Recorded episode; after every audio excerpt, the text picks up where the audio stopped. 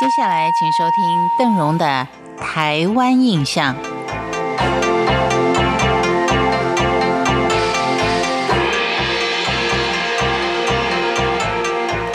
目前，不只是台湾，或是任何的一个国家，相信对于古迹的保存跟维修，是比以往来的更加的重视。而为了要让这些古迹跟大家能够更亲近。有些会被改建成博物馆，有些就被改成艺文展览或是用餐的一个空间。在台中市的市长官邸艺文之家，就是把古迹活化利用的例子之一。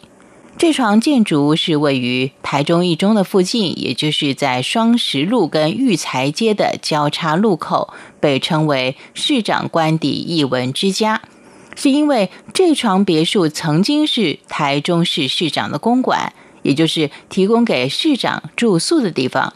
不过，这幢房屋原来是日治时期一位相当有名的眼科医师公园武雄的住家。公园武雄他是留学德国的，在日治时期昭和初年，在台中市的绿川东街跟中山路口开设了公园眼科医院。比较起当时日本政府所属的台中医院，公园眼科在当时应该算是大型的一个相当专业的医疗院所。市长官邸一文之家看起来像是一幢别墅的建筑，它建造的时间是在昭和四年，也就是民国十八年。这个时期的建筑有一个相当特殊的流行风格。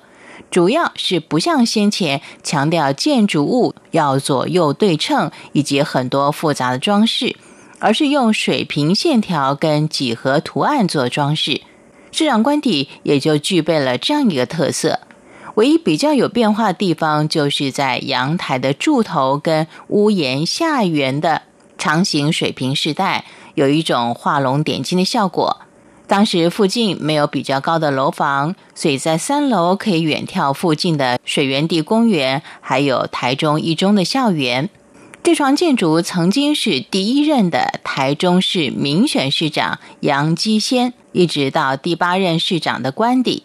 但是之后历任市长都没有再住在这里，有很长的一段时间成为没有人利用的空间，一直到了民国九十三年，胡志强市长。为了推动闲置空间再利用的计划，这幢市长官邸重新被整修之后，就成为艺术跟文学的展览或是一个表演的场所，并且委托给民间企业经营。馆内也有贩卖西式的餐饮，因此大家到这里来，不但可以在古迹的怀旧气氛中享用西式餐点，也可以看看馆内的一些展览。当然，您在听了邓荣为您做的介绍之后，你还可以告诉别人，现在这个市长官邸一文之家，他先前可是一位日本眼科医师的住家呢。所以由此可知，有一些旅居台湾的日本人，也是有很多是悬壶济世的。在二次世界大战之后，日本战败，所有的日本人都被遣返回国。但是我们提到的这位眼科医师公园，他跟台湾籍。一些精英可以说是有相当友好的关系，加上对于台湾人民曾经付出过的努力，因此台湾的一些士绅呢，就在民国三十五年的三月十三号上书，当时身为委员的蒋中正先生，这里呢就是主动的要为善良日侨当中的这位眼科医师公园武雄请命。只是这份请愿书并没有得到正面的一个回应，所以公园五雄仍然是被遣返回了日本。因为当时的士绅所占据的位置当然都是最好的，在最繁华的交叉路口，因此现在呢，可能都成了便利超商或是咖啡店了。感谢您今天的收听，我是邓荣，台湾印象，我们下回见。